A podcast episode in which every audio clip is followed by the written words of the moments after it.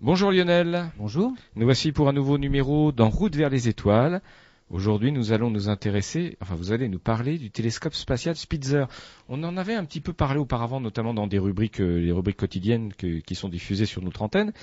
Euh, vous pouvez nous rappeler ce que c'est que ce télescope? Qu'est-ce qu'il a de particulier? Spitzer a une chose de particulière, on va dire particulier, c'est sa longueur d'onde. Il observe en infrarouge et c'est le seul. Il a, il a, pris le relais des anciens télescopes infrarouges qui étaient ISO, IRAS. Et donc Spitzer observe en infrarouge. C'est une longueur d'onde qui est difficilement observable depuis la Terre à cause de l'atmosphère terrestre qui l'absorbe. Et bientôt, Spitzer arrive en fin de vie. En fait, 2009, c'est sa dernière année, on va dire, mais pour la première partie de sa mission, parce que dès le départ, les, scientifiques avaient, euh, avaient déjà songé à l'après-vie de Spitzer. Et donc là, il va entamer une deuxième carrière. C'est déjà prévu, quoi. Exactement. Et donc, on va voir déjà ce qu'a fait Spitzer, ce qu'il nous a apporté dans toute l'astronomie infrarouge, et, euh, et bien à quoi il va, il va être destiné pour les, quelques années qui viennent. Voilà. Ça doit l'amener donc jusqu'en 2011, voire 2013. 2011 ou 2013. Voilà. Donc c'est très proche. Hein. C'est à, moyen terme. Vraiment. Exactement. Presque du court terme. en fin de vie en 2009, mais là, encore quelques années en plus. On en parle dans quelques instants. Vous écoutez En route vers les étoiles. Alors Lionel, on va parler du télescope spatial Spitzer, mais je crois qu'auparavant il faut revenir sur quelques notions de base, notamment le rayonnement infrarouge. Ah oui, l'infrarouge, en fait, il a été découvert euh, au XVIIIe siècle par un Anglais qui était initialement en fait allemand. Il s'appelait Wilhelm Herschel. Il est né en Allemagne, mais il s'est fait naturaliser britannique. Il est devenu William Herschel. Et euh, on peut dire que c'est vraiment le scientifique par excellence.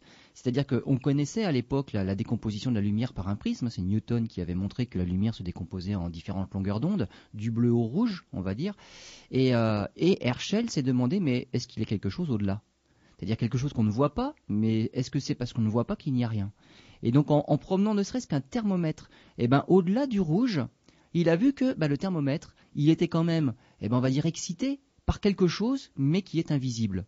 Et il a découvert le rayonnement infrarouge. Donc là, c'est purement l'esprit scientifique, c'est se poser des questions, être curieux, sans avoir aucune idée de ce que l'on peut trouver, ni même une application. Alors là, on était encore très très loin de la moindre application. C'est juste se dire, est-ce que ça va plus loin, simplement? On voit du bleu au rouge, mais est-ce qu'il y a au-delà? Et donc c'est comme ça qu'il a découvert le rayonnement infrarouge. Alors, euh, comment après parler, de ces rayonnements-là? Les rayonnements sont caractérisés bah, dans le visible par, une couleur en fait. Euh, les longueurs d'onde les plus lentes, on va dire. Alors la longueur d'onde, il faut voir ça comme les rides à la surface de l'eau. Quand on lance un caillou, ça fait des petites vagues. Des ondulations. Ça fait des ondulations, les petites vagues qui ondulent à la surface de l'eau. Euh, plus ces vagues sont resserrées, sont rapprochées, on va dire plus la longueur d'onde est courte. Et on peut dire aussi plus la fréquence est élevée. Plus la longueur d'onde est étalée, moins les vagues sont serrées, plus la longueur d'onde est grande, plus la fréquence est, faible en fait. Eh bien c'est exactement ça. En fait, dans le visible par exemple, les grandes longueurs d'onde, donc les vagues très éloignées les unes des autres, c'est le rouge. Et puis plus on resserre les vagues, plus on va vers les longueurs d'onde courtes, et plus on arrive vers le bleu. Puis au-delà, bah, c'est l'ultraviolet, euh, au-delà du violet. Et donc ces, ces ondes-là, avec des longueurs d'onde différentes, transportent de l'énergie. Et là aussi, l'énergie est liée à la longueur d'onde. C'est-à-dire qu'il y a moins d'énergie pour les grandes longueurs d'onde, et plus d'énergie pour les petites longueurs d'onde. Ah, c'est pour ça que c'est plus dangereux les petites longueurs d'onde alors Exactement, pour la santé. plus il y a d'énergie, plus ça pénètre. Ah oui. On va dire par exemple, bon, si on se fait éclairer par une lampe jaune, bon, on est éclairé par une lampe jaune, il se passe pas grand-chose. Si on augmente la fréquence, donc la longueur d'onde se raccourcit, on arrive peut-être dans le bleu. Le bleu c'est pas encore trop dangereux. Si on raccourcit un petit peu, on arrive dans l'ultraviolet. Et là on se rend compte, par exemple en parlant de l'ultraviolet, les, rayons du soleil, eh ben on a des coups de soleil. On voit bien que ça devient quand même un petit peu plus méchant. Oui. ça arrive à, à on va dire l'épiderme. Mais si on continue à raccourcir la longueur d'onde, on arrive dans les rayons X. Et là, on voit bien, bah, effectivement, avec les radios, ça traverse un peu plus, puisque ça traverse carrément la peau. Ça traverse pas encore les os. Et plus on raccourcit encore, on arrive dans des rayons de plus en plus énergétiques, les rayons gamma et ainsi de suite. Et donc là, c'est vraiment du rayonnement qui est très dangereux. A l'inverse, si on va vers les grandes longueurs d'onde, eh ben, c'est des rayonnements qui sont de moins en moins pénétrants. Ça ne veut pas dire qu'ils ne sont pas forcément dangereux, parce que là, il y a aussi la puissance qui peut entrer en jeu. Mais l'énergie de l'onde en elle-même, c'est de moins en moins pénétrant, donc c'est de moins en moins dangereux. Et là, dans les grandes longueurs d'onde, eh bien, on a de moins en moins d'énergie. Voilà, pour illustrer rapidement notre propos avec des, enfin des, choses très concrètes pour nos auditeurs. Exactement. Les ondes de la FM qu'ils reçoivent sont des ondes qui ne pénètrent pas grand-chose. Voilà, donc pas dangereuses du tout, même si, même si on est à côté d'un émetteur. Alors après, il y a la puissance qui peut Oui, jouer. hein. oui. Donc la puissance peut intervenir en plus. Mm. On va dire c'est pas l'énergie de l'onde en elle-même qui est dangereuse. Ça Voilà. La puissance de l'émetteur, là c'est un autre problème. Voilà. Mais on voit bien que ça pénètre de moins en moins parce que par exemple pour les grandes longueurs d'onde, on va dire en, en AM, euh, en modulation d'amplitude, eh bien dès qu'on rentre dans un tunnel, on perd la longueur d'onde parce que rien que le tunnel, eh ben c'est- ça suffit pour pour freiner le- pour freiner l'onde. Alors que des ondes un petit peu plus, on va dire un peu plus fréquentes, une longueur d'onde plus plus euh, plus courte, la FM, on arrive encore à suivre la FM Mais dans les tunnels. La Difficilement. longueur d'onde est un petit peu plus courte. Mais On difficilement. à pénétrer un peu plus dans les tunnels. Donc voilà en gros, on va dire l'effet de pénétration des ondes en fonction de la longueur d'onde. D'accord. Maintenant, il y a un deuxième, euh, deuxième chose aussi à, à avoir à l'esprit, c'est la température qui est liée à chaque longueur d'onde. Donc on a parlé d'énergie tout à l'heure. Et en fait, l'énergie est liée à la température. Donc les phénomènes qui émettent ces longueurs d'onde-là sont des phénomènes qui se produisent à différentes températures. Le Soleil est jaune, par exemple, parce que sa température de surface est entre 5000 et 6000 degrés, 5500 on va dire. Les, les étoiles ont différentes couleurs, donc elles émettent des ondes de différentes longueurs d'onde, parce qu'elles sont à différentes températures de surface. Toutes les étoiles ne sont pas comme le Soleil, ne sont pas toutes jaunes. Et les étoiles rouges, par exemple, il y a des belles étoiles rouges, comme dans le taureau, par exemple, il y a, le débarrant dans le taureau qui est une belle étoile rouge, il y a Bételgeuse dans Orion, donc ce sont des étoiles qu'on voit l'hiver. Eh bien, elles sont rouges, simplement parce qu'elles sont moins chaudes. On va dire la température de leur surface est plutôt vers les 3000 degrés. Voilà, plus la lumière est blanche, plus c'est chaud. Et voilà, plus c'est blanc, plus c'est chaud. Et les étoiles très brillantes comme Sirius émettent plutôt dans le bleu. Et ben là, c'est des étoiles qui font plutôt 10 000 degrés. Des phénomènes encore plus énergétiques. Alors, qui émettent dans le rayonnement X. Donc là, il faut un satellite spécialisé pour voir le rayonnement X. Donc on en a. Et par exemple, dans la couronne du Soleil, alors que la surface du Soleil c'est 5500 degrés, on vient de le dire, c'est jaune. Mais dans la couronne solaire, il se passe des phénomènes euh, qui, ionisent carrément le- les rayonnements et on peut monter à plusieurs millions de degrés. Et là, pour observer ces phénomènes-là, il faut aller dans la bonne longueur d'onde, il faut observer en rayon X. Et là, on voit des phénomènes qui sont totalement invisibles en lumière visible. C'est pas la bonne longueur d'onde. Et à l'inverse, eh ben, du côté du rouge et de l'infrarouge, sont des phénomènes qui sont de moins en moins chauds. Et pour observer ce qui se passe dans l'univers en infrarouge, eh bien, il, faut observer, on observe en fait des choses froides. Typiquement, c'est moins 200 degrés, moins 250 degrés dans l'univers. Et pour observer donc des, des choses comme ça, eh bien, il faut aussi un télescope qui soit lui-même refroidi. On ne peut pas observer un phénomène qui se passe à moins 250 degrés avec un télescope qui serait en plein soleil parce que lui-même émettrait une, on va dire des ondes d'un rayonnement puisqu'il est chauffé qui brouillerait tout ce qu'on voudrait observer. Donc il faut aussi penser à observer. Donc voilà euh, ce qui est le lien entre longueur d'onde et température des objets observés. C'est plus les objets sont chauds, plus la température, plus ils émettent du rayonnement euh, de faible, de petite longueur d'onde, et plus les phénomènes observés sont froids. Alors qu'est-ce que c'est? C'est les poussières. C'est ça, c'est ça qui émet en fait très peu. Eh bien, les poussières, pour les observer, il faut de l'infrarouge. Alors, revenons, si vous me permettez, sur une, une des caractéristiques, une des propriétés du rayonnement euh, infrarouge dont, qui, nous intéresse aujourd'hui, puisqu'on va parler effectivement du, télescope euh, Spitzer, c'est bien ça, je prononce correctement. hein. Euh, L'infrarouge est absorbé par l'atmosphère. Alors voilà, on est, on est protégé là. On est protégé par- voilà. terrestre qui nous protège de beaucoup de radiations. Oui, dont l'infrarouge. dont l'infrarouge. C'est-à-dire que euh, c'est pas à toutes les longueurs d'onde. Il y a de l'infrarouge qui arrive à pénétrer jusqu'au sol. C'est bah, pour ça qu'il fait chaud finalement, hein, puisque l'infrarouge, c'est pour nous, c'est c'est ce qui est traduit par la chaleur. hein. Un, un radiateur émet dans l'infrarouge, donc c'est de la chaleur. Contre, on la voit pas. C'est pas un rayonnement, donc il n'éclaire pas. On voit bien qu'il n'est pas assez chaud pour éclairer. Sinon, il servirait de lampe aussi. Bon, il ne sert que de radiateur. Ça fait que chauffer. Eh bien, l'atmosphère terrestre, elle, elle absorbe cet infrarouge-là, en fait. Et elle ne, le- elle ne lui permet pas d'aller jusqu'au sol. Et c'est pour ça aussi. Et heureusement d'ailleurs. ben, alors ça, ça, c'est c'est ça qui peut faire l'effet de serre, c'est-à-dire que c'est tout ce qui nous éclaire, le soleil nous envoie Hmm. plein de rayonnements, eh bien l'infrarouge est absorbé et c'est l'atmosphère qui nous le garde, mais ça vient pas jusqu'au sol. Et à l'inverse aussi, tout ce que nous on produit comme infrarouge, ça reste bloqué dans l'atmosphère. Et c'est pour ça que ça la chauffe. Donc notre, atmosphère fait un effet de serre, et c'est grâce à ça que sur Terre, eh bien, on Il y a la la vie. température est supérieure à 0 degré. C'est pour ça qu'il y a de la vie. degrés, et voilà, c'est propice à la vie. S'il n'y avait pas d'atmosphère à l'endroit où nous nous trouvons, eh ben la Terre serait beaucoup plus froide qu'elle n'est grâce à l'atmosphère. Mais on va dire pour les astronomes, c'est un problème. Il y a que tous ces rayonnements qui sont émis par l'univers, par les choses qui sont froide dans l'univers, eh ben, n'arrive pas jusqu'au sol. Et nos télescopes au sol ne peuvent pas voir ces phénomènes-là. Dans l'atmosphère, qu'est-ce qui absorbe les infrarouges? La vapeur d'eau et le dioxyde de carbone. Donc ce sont des molécules qui absorbent justement ces rayonnements-là. Mais il existe toutefois quelques petites fenêtres. Certaines longueurs d'onde de l'infrarouge ne sont pas absorbées par ces molécules-là, et donc elles arrivent jusqu'au sol. On appelle ça des fenêtres. Tout n'est pas absorbé. L'infrarouge, c'est un domaine de longueur d'onde qui est tellement vaste, ça couvre tellement de longueurs d'onde différentes, que finalement, euh, l'atmosphère est opaque à certaines longueurs d'onde, la majorité quand même, hein. mais il y a certaines petites fréquences d'infrarouge qui arrivent à, pénétrer l'atmosphère, elles ne sont pas absorbées et donc elles pénètrent, elles vont jusqu'au sol. Et là, on peut les observer depuis les télescopes terrestres. Voilà. Mais le sujet qui nous intéresse aujourd'hui, c'est de parler du, télescope spatial Spitzer, euh, qui permet de meilleures observations, j'imagine. Eh ben, évidemment, parce que déjà, il est en orbite. Et donc, Évidemment, en orbite, il est au-delà de l'atmosphère. Lui, il peut observer toutes les longueurs d'onde qu'il veut. Alors, en fait, les longueurs d'onde, ça dépend du télescope, ça dépend des détecteurs pour lesquels il a été conçu, et il ne peut pas observer toutes les longueurs d'onde, comme le fera son successeur qui va bientôt être lancé, qui s'appelle Herschel. Et eh ben, Spitzer, lui, observe dans quatre domaines de longueur d'onde précises dans l'infrarouge. Donc, il a quatre canaux d'observation. Deux ne sont pas observables depuis la Terre, et deux peuvent être observés sur la Terre, donc des observations conjointes entre Spitzer et les télescopes au sol. Mais on va développer ce sujet dans quelques instants. Vous êtes toujours à l'écoute d'En route vers les étoiles avec l'association d'astronomie Albireo 78 en la personne de Lionel Bourris. Ça fait déjà quelques années et c'est parti encore, sans doute je l'espère, pour une prochaine saison.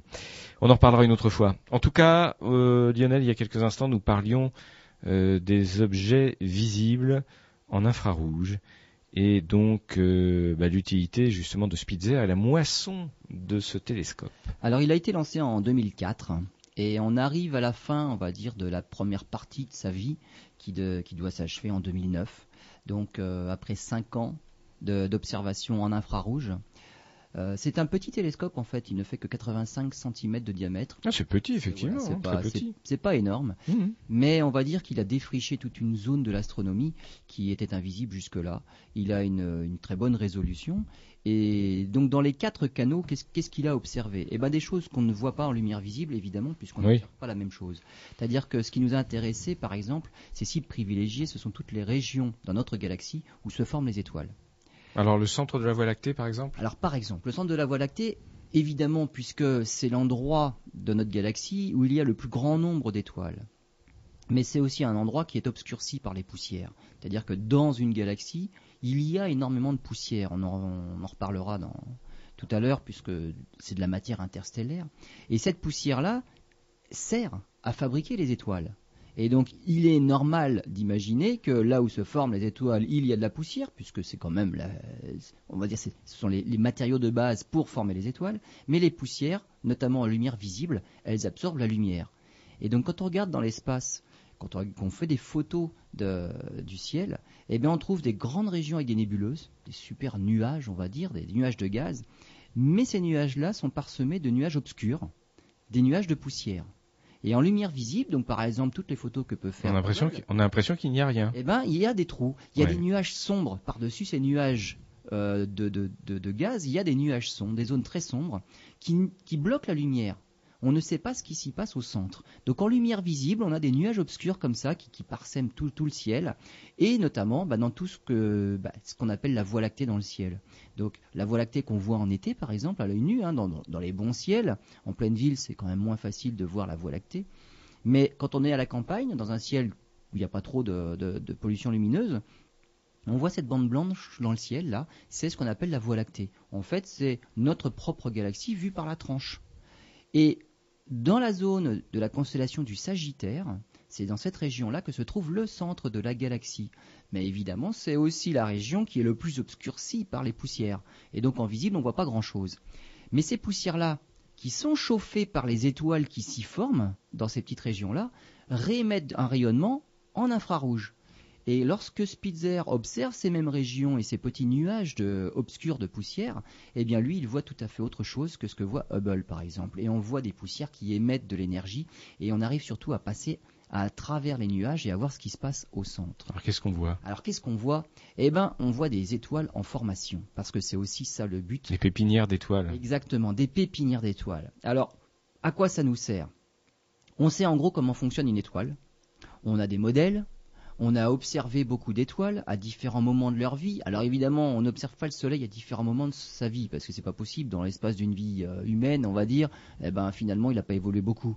Et donc pour observer des étoiles comme le Soleil à différents moments de leur vie, au moment de leur formation, leur, on va dire le milieu de leur vie, puis leur fin de vie, eh ben il faut observer des étoiles qui se trouvent à des stades de vie différents, donc des différentes étoiles. Donc des étoiles type Soleil, c'est du type G. Alors c'est un type, il y a, les étoiles sont classées en différentes catégories, le Soleil c'est un type G. Et eh ben si on observe plein d'étoiles de type G, c'est comme des soleils.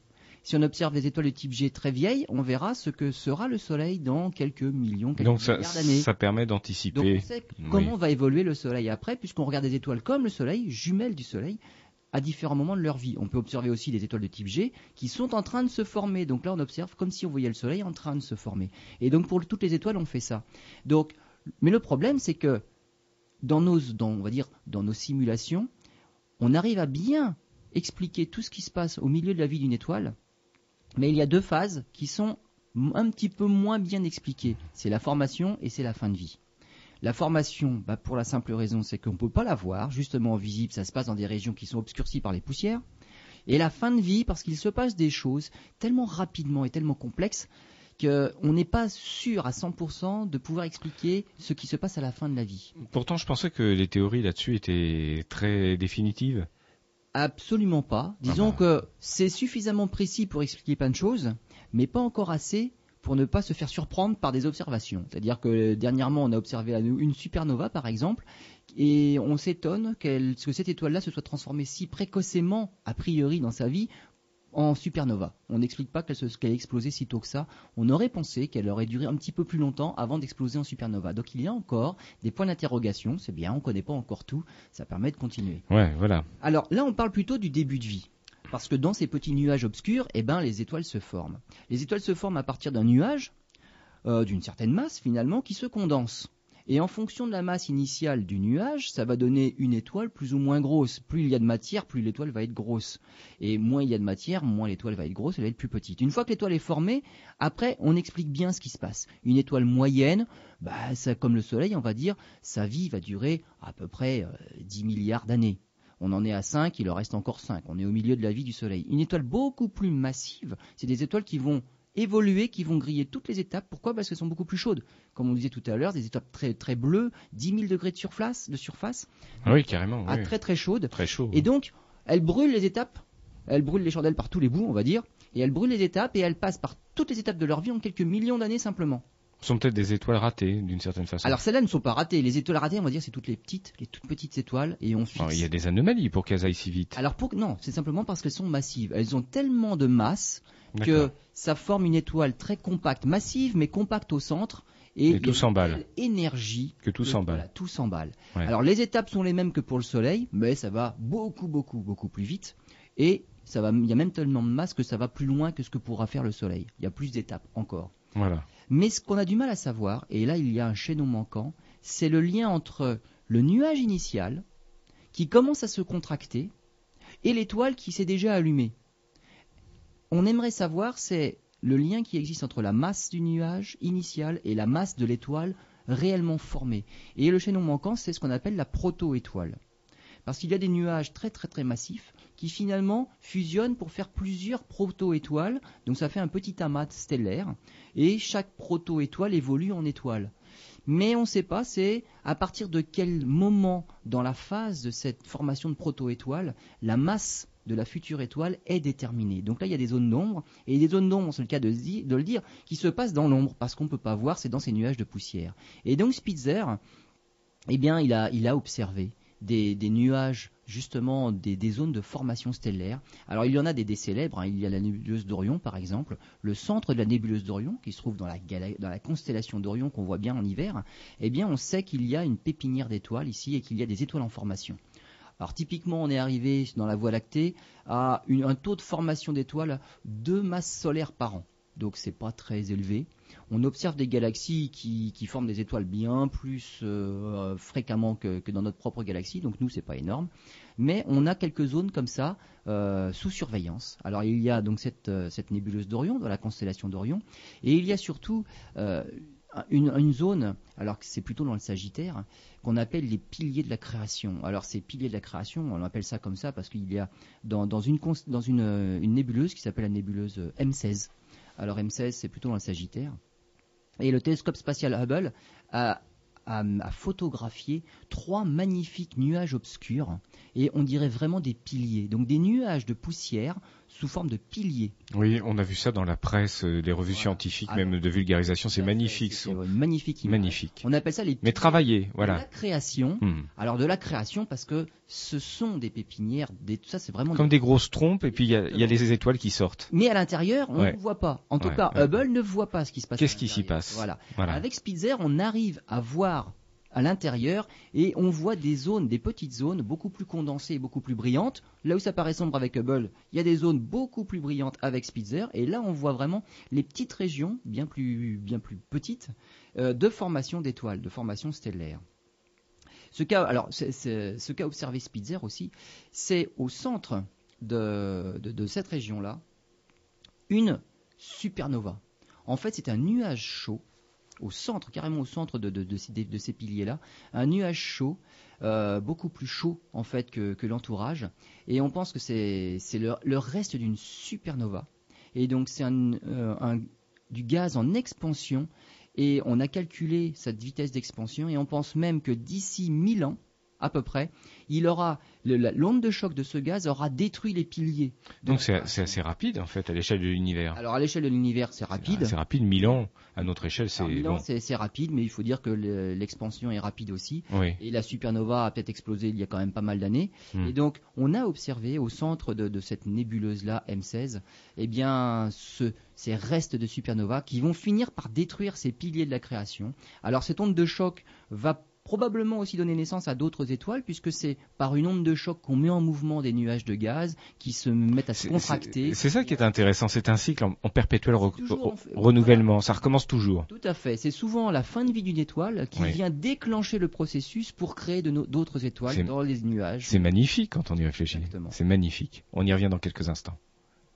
Voilà, on poursuit dans cette euh, émission fort passionnante, puisqu'on a parlé un petit peu hein, du, du, télescope Spitzer, mais on a surtout parlé, enfin Lionel a surtout parlé de euh, ce que Spitzer nous a permis d'observer. Et c'est ça qui est le plus intéressant. Donc les pépinières d'étoiles, c'est fantastique. Alors. Exactement. Mais alors, je, je oui. reviens juste euh, un instant là-dessus. C'est qu'il nous a permis de, de voir des choses, de répondre à certaines questions. Mais les limites de Spitzer nous nous ont fait poser d'autres questions. C'est-à-dire que là, Quelle question eh ben là, je, je, je, vous ai parlé de la formation des étoiles à partir de nuages de poussière qui seraient en contraction pour donner naissance à des étoiles. Mais les, les, poussières en fait sont créées aussi par les étoiles. Alors, les poussières, c'est souvent c'est du silicate et en fait c'est à la fin de la vie d'une étoile que tout ça est éjecté violemment dans l'espace et ça sert en fait de briques pour former de nouvelles étoiles. Donc là où il y a poussière, ça veut dire qu'il y avait une ancienne génération qui a disséminé ces poussières dans l'espace. Et là, il y a une question qui vient tout naturellement à l'esprit.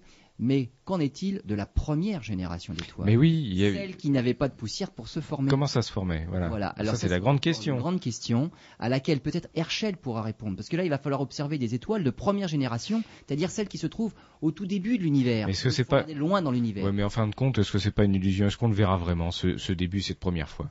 Plus les télescopes seront puissants, plus on pourra s'en approcher. Il y aura toujours ce mur qui nous empêchera de voir à un moment. La formation des premières étoiles, peut-être pas, avec des télescopes destinés à cette observation-là, donc des gros télescopes dans, qui regardent une bonne longueur d'onde, on pourra avoir la réponse. Et, et vous pensez qu'on et vous pensez qu'on pourra observer des choses euh, inattendues, inédites? Oui, parce que avec les télescopes que l'on a actuellement, finalement, on va pas observer bien loin dans l'espace.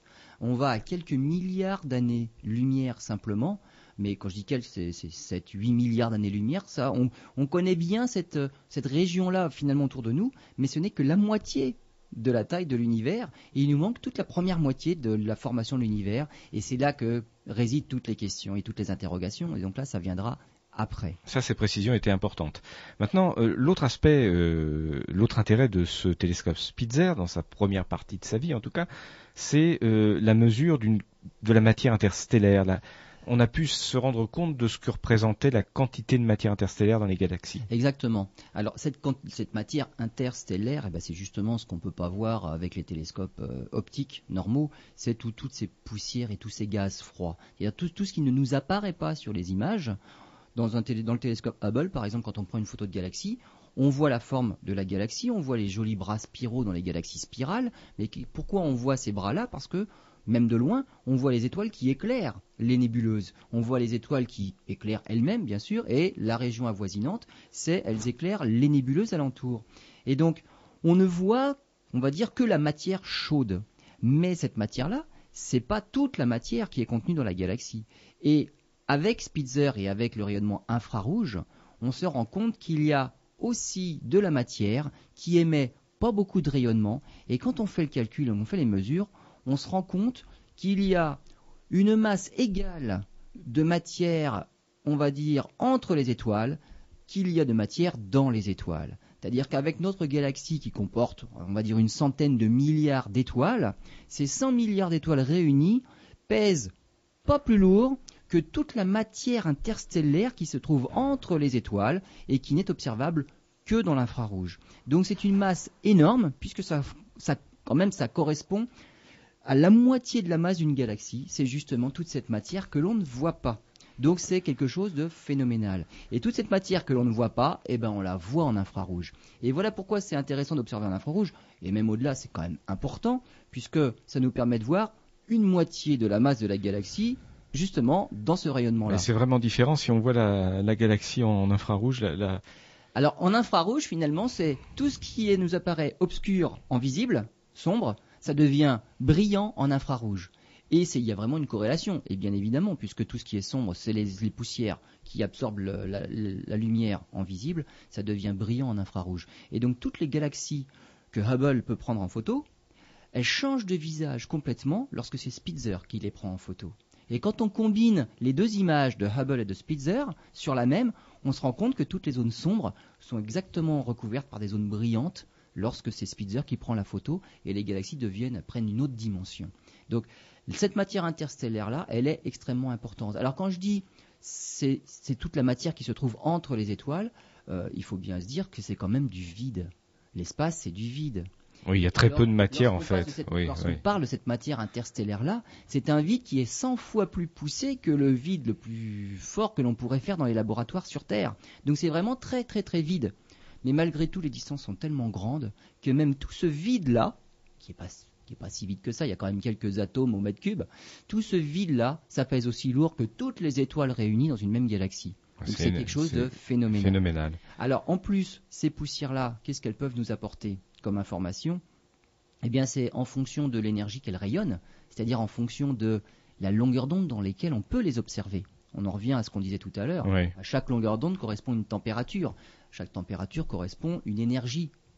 Eh bien, dans les longueurs d'onde que l'on observe, ça nous, ça nous donne un indice sur ce qui les a éclairés, entre guillemets. Et donc, on peut savoir en plus si ces poussières-là sont éclairées par une étoile en formation qui va faire rayonner les poussières alentour dans une certaine longueur d'onde, ou ce sont des poussières qui sont éclairées par autre chose, et là par exemple je pense à un trou noir au centre d'une galaxie. La plupart des galaxies ont un trou noir hypermassif. Oui, oui, vous nous, en, vous nous en aviez parlé. Il y a, oui, on se pose la question. quand il émet de l'énergie, eh bien, c'est pas la même énergie que lorsque c'est une étoile qui est en train de se former qui émet l'énergie. Et donc, les poussières sont éclairées de façon différente et elles rayonnent dans des longueurs d'onde différentes. Et donc quand on observe ces poussières-là en infrarouge, on sait dire si c'est le trou noir central qui est en train d'éclairer les poussières ou si c'est une zone de formation d'étoiles. Et là, il y a une proto-étoile en formation. Alors pour arriver à tous ces résultats, il est bien évident qu'il faut du matériel sophistiqué au niveau, au niveau observation.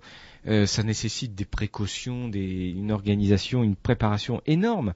Alors comment peut-on faire fonctionner dans l'espace un télescope comme Spitzer et qui permet d'avoir les, les résultats des observations dont vous venez de parler. Alors pour observer justement bah, ces, rayonnements des, poussières là, il faut être plus froid que les poussières en elles-mêmes. Oui, pour qu'il y ait le relief, le contraste en fait. Voilà, c'est ça. On est d'accord. Si, si vous voulez regarder, regardez par exemple euh, le ciel, vous voulez voir la Voie lactée et vous vous mettez sous un lampadaire pour voir la Voie lactée. À cause du lampadaire, vous allez vous voiler complètement euh, bah, bah, la, la, vue, effectivement, et vous ne verrez pas d'étoiles.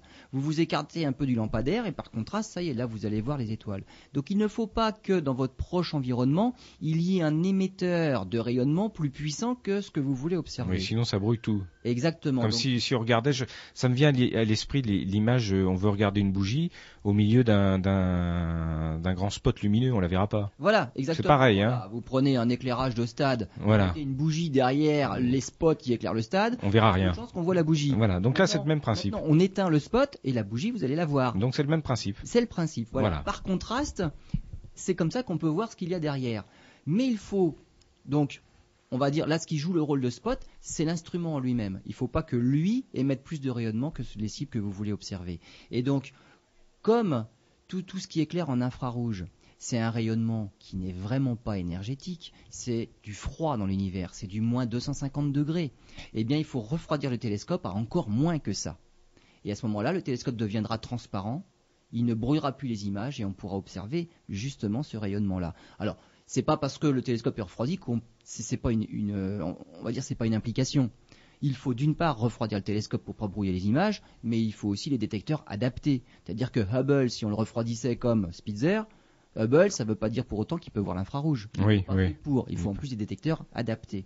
Donc il y a deux choses, il y a les bons détecteurs et le télescope qui ne doit pas brouiller les images. Alors pour faire ça, eh bien, il y a une solution, c'est un réservoir d'hélium liquide. Donc il faut, on appelle ça un cryostat en fait, c'est pour faire du froid.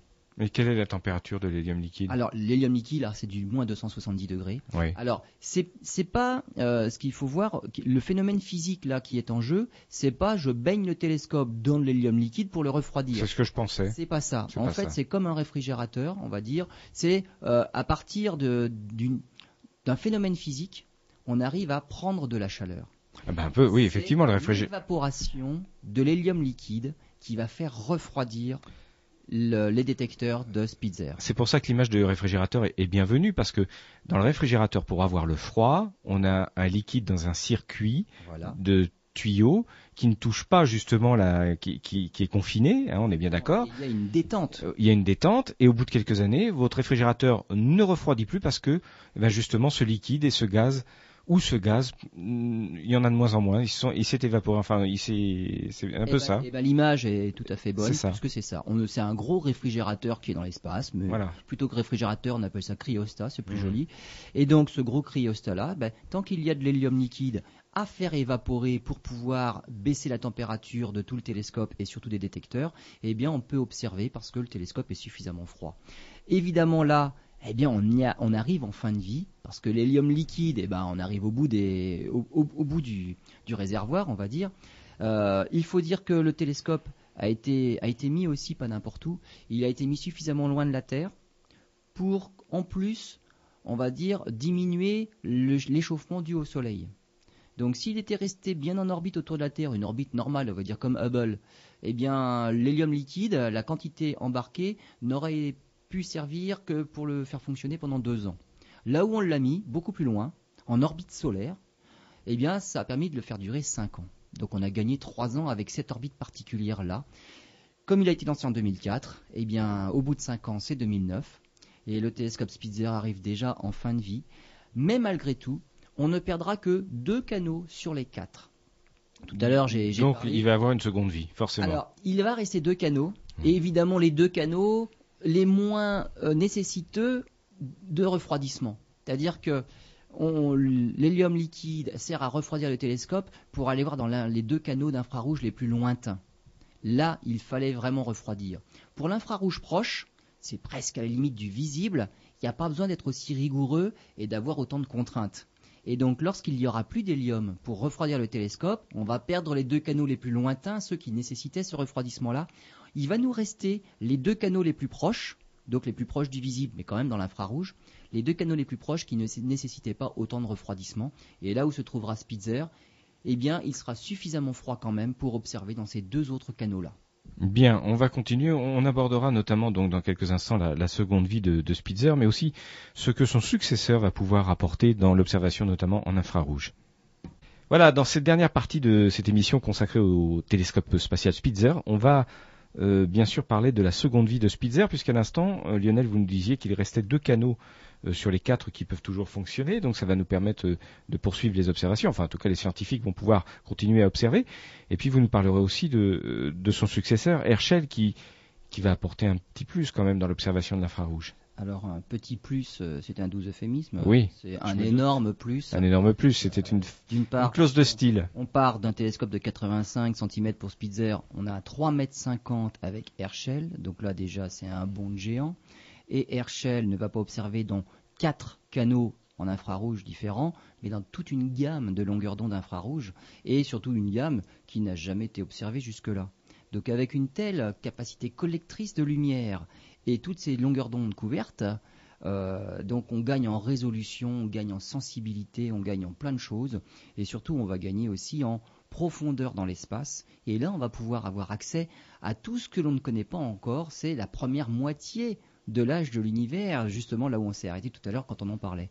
Donc avec Herschel, on, on va, ben, on met un pied dans l'inconnu. On ne sait pas ce qu'on va voir pratiquement on a des idées, mais euh, on aura plein de découvertes. On est un on petit, ouvre une porte Voilà. qui n'a jamais été ouverte. on est un petit peu dans la position du navigateur qui, euh, euh, sur une caravelle, découvre l'Amérique. Ah bah là, tout à fait. Tout C'est à ça. fait. Hein. Exactement. Donc là, Spitzer, on a dit, arrive en fin de vie, mais en fin de sa première vie. On, a, on va perdre deux des canaux, les canaux qui nécessitaient le refroidissement. Il nous en reste deux pour continuer finalement sa mission. Alors, la mission va pouvoir continuer euh, jusqu'à en fait une raison bien simple, jusqu'à temps qu'on puisse encore communiquer avec lui. Parce qu'il a une orbite particulière et une orbite qui l'amène à s'éloigner de la Terre, en fait. Et on l'a- on l'avait déjà mis assez loin, dont on, en- a parlé tout à l'heure. On l'a mis à un endroit où il fait moins 238 degrés. Et donc, moins 238 degrés pour passer à une température qui nécessite, qui nécessite justement pour qui permettait d'observer ces, ces poussières-là, on consommait moins d'hélium que si on l'avait laissé en orbite terrestre, où là la température globalement c'est moins 23 degrés. Et donc on la durée, consommé beaucoup plus voilà, et durée de vie aurait été moins longue. Hein. Voilà, ça aurait été duré deux, ans- deux ans au lieu de cinq. Ouais. C'est pour ça qu'on l'avait mis suffisamment loin pour qu'il fasse beaucoup plus froid et qu'on consomme moins d'hélium. Le problème, c'est qu'on l'a mis tellement loin que le télescope s'éloigne de toute façon. Il s'éloigne de plus en plus. Alors, on espère maintenant l'amener jusqu'en 2011. A priori, 2011, c'est sûr. Voire 2013, et là on serait de toute façon pénalisé par les problèmes de communication, parce qu'il serait à ce moment-là beaucoup trop loin pour qu'on continue à communiquer avec la Terre. Mais là, de toute façon, c'est plus un problème d'hélium, il n'y en a plus. On est arrivé au bout. C'est juste un problème de communication parce que c'est un télescope qui continue à s'éloigner de la Terre. Alors, on va aborder maintenant. Enfin, on continuera, parenthèse, on continuera à, à exploiter les données, un peu comme on l'a fait pour les, les missions marineurs, des choses comme ça. quoi. Voilà, Euh, voilà, il ne pourra plus nous envoyer de données, on ne communiquera plus, mais euh, on pourra toujours l'observer pour observer sa, son orbite. Alors, on va aborder une deuxième partie de sa mission, puisque là, il a fini sa mission, on va dire froide, refroidir l'hélium liquide, pour, pour partir dans ce que les scientifiques appellent la warm mission, justement la mission chaude. Ah bah oui, sa, sa température va être beaucoup plus élevée que ce qu'il n'est maintenant. En fait, pas tant que ça, c'est 30 degrés de plus. Ça suffit, parce que là où il est, de toute façon, il fait froid. Donc il va monter de 30 degrés, Et ça va tout changer. et ça va tout changer. Ah oui, on va perdre les canaux qui, qui étaient, qui observaient en dessous de ça. Oui, oui. Ça va tout changer. 30 degrés de plus, il va, dev- il, il va finir par être à la température de l'univers de l'endroit où il se trouve, donc dans les moins 240 degrés. Donc 30 degrés de plus, on perd tous les objets que l'on observait jusque-là. Mais finalement maintenant, on va changer de cible. On est bien obligé, sinon les autres on ne peut pas les voir. Et notamment, il va servir à, à observer les transits des exoplanètes. C'est-à-dire, pour expliquer à nos auditeurs, qu'est-ce que le transit d'une la- exoplanète des, des planètes autour des autres étoiles, on appelle ça des exoplanètes. Voilà, on va voir comment elles circulent autour de leur étoile. Solaire, donc Voilà. c'est, on va dire, les autres planètes qui ne sont pas dans le système solaire. Euh, une technique qui marche relativement bien, c'est, c'est une technique qui, qui, qui fait observer les étoiles on va dire, en photométrie. C'est-à-dire qu'on regarde l'éclat d'une étoile, et si quelque chose passe devant l'étoile, même si c'est une petite planète, eh bien, ça fait baisser un tout petit peu l'éclat de l'étoile en question, puisqu'il y a comme une petite éclipse, on va dire. Hein. Ça cache pas toute l'étoile, évidemment, la planète est trop petite, mais ça en cache une petite partie. Donc du coup, l'éclat de l'étoile est un tout petit peu diminué parce que ça passe devant. Et ce passage devant l'étoile, devant la planète, euh, devant l'étoile, de la planète devant l'étoile, on appelle ça un transit. Avec Spitzer, qui observe quand même dans des canaux infrarouges, il lui en reste deux, on va observer ces transits bien mieux qu'en visible. Pour deux raisons. Parce qu'en infrarouge, la planète rayonne beaucoup plus par rapport à l'étoile, donc le contraste est meilleur. Et surtout en infrarouge, on peut voir la planète quand elle sort de derrière l'étoile. Mm, mm. En visible, ce qu'on observe, c'est le passage de la planète devant l'étoile. Avec Spitzer, on va pouvoir même voir la planète qui sort de derrière l'étoile. C'est-à-dire que quand la planète est cachée par son étoile, on a juste le rayonnement de l'étoile. Quand elle sort de son étoile, on a le rayonnement de l'étoile et de la planète. Donc on peut observer autrement, justement, tous ces phénomènes de transit. Mais là, ce serait plutôt d'occultation, c'est-à-dire la planète qui serait cachée par son étoile et qui en ressort. Donc c'est une nouvelle façon d'observer et de chercher les exoplanètes non seulement quand elles se passent devant, mais aussi quand elles ressortent de l'arrière. Donc c'est tout à fait différent dans la quête à la- euh, aux exoplanètes. Et puis, ce qu'on va pouvoir euh, recenser et observer de façon plus intéressante, ce sont les supernovas très lointaines. Alors les supernovas lointaines, ça c'est aussi euh, un mystère, une énigme, et c'est ce qui a conduit il y a quelques années à la notion d'énergie sombre. Alors, parce que expliquons à nos auditeurs pourquoi les très anciennes sont intéressantes. Parce qu'on se rapproche de, de- vous parliez tout à l'heure de la première partie de l'âge de l'univers, et ça veut dire qu'on se rapproche des premières étoiles euh, peu de temps après la création de l'univers. Exactement, ce sont des étoiles qui sont jeunes, on va dire, dans l'évolution, dans la formation de l'univers, ce sont des étoiles qui se sont formées tôt. Voilà. Et, et ce, qui, ce qui veut dire que comme l'évolution des espèces, la formation des étoiles, semble-t-il, c'est un peu ce que en déduisent les, les scientifiques, l'évolution, la formation des étoiles a évolué aussi au cours des milliards d'années. Alors, ça évolue, c'est pas tellement ça qui évolue. C'est pas tellement ça C'est pas tellement ça qui évolue, parce qu'en fait, ces étoiles-là nous servent de chandelle. C'est-à-dire, ce sont des étoiles qui sont tellement bien. Vous nous en aviez déjà parlé, oui. tellement bien, Oui. on sait au moment de leur explosion quelle est, on va dire, la quantité de lumière qu'elles émettent. C'est comme s'il y avait écrit dessus 500 watts. On les connaît. Donc on on elles nous servent de chandelle. Ce que l'on observe avec ces premières étoiles, ces étoiles très lointaines là, c'est que on arrive à mesurer grâce à elles la vitesse d'expansion de l'univers. Et c'est une vitesse d'expansion que l'on pensait bien connue. Et on se rend compte qu'à l'époque où ces étoiles-là ont explosé, l'univers était en expansion à une vitesse bien plus faible qu'il ne l'est maintenant. C'est-à-dire Ça ne que- fait que s'accélérer. hein. voilà, on est en, en phase actuellement D'accélération. de Ouais. l'expansion de l'univers. L'univers s'étend, ça c'est pas un problème, on- ça on, on l'imaginait bien, mais on pensait que c'était en gros à vitesse constante. C'est-à-dire qu'il y avait eu le Big Bang qui avait donné un élan, et tout est en train de s'étendre, donc c'est l'expansion de l'univers, mais on pensait que c'était dans l'élan. Eh bien, on observe maintenant, en comparant bah, ce qui se passe aujourd'hui à ce qu'il se passait avant en observant ces étoiles très lointaines là, que les choses évoluent. Et l'univers est en train d'accélérer. L'expansion de l'univers accélère. Alors, les supernovas très lointaines là, on n'en a pas vu beaucoup. On en a vu une dizaine. Et c'est à partir de cette petite dizaine de supernovas là qu'on est en train de faire de nouvelles théories. Il nous en faudrait quand même beaucoup plus pour pouvoir généraliser.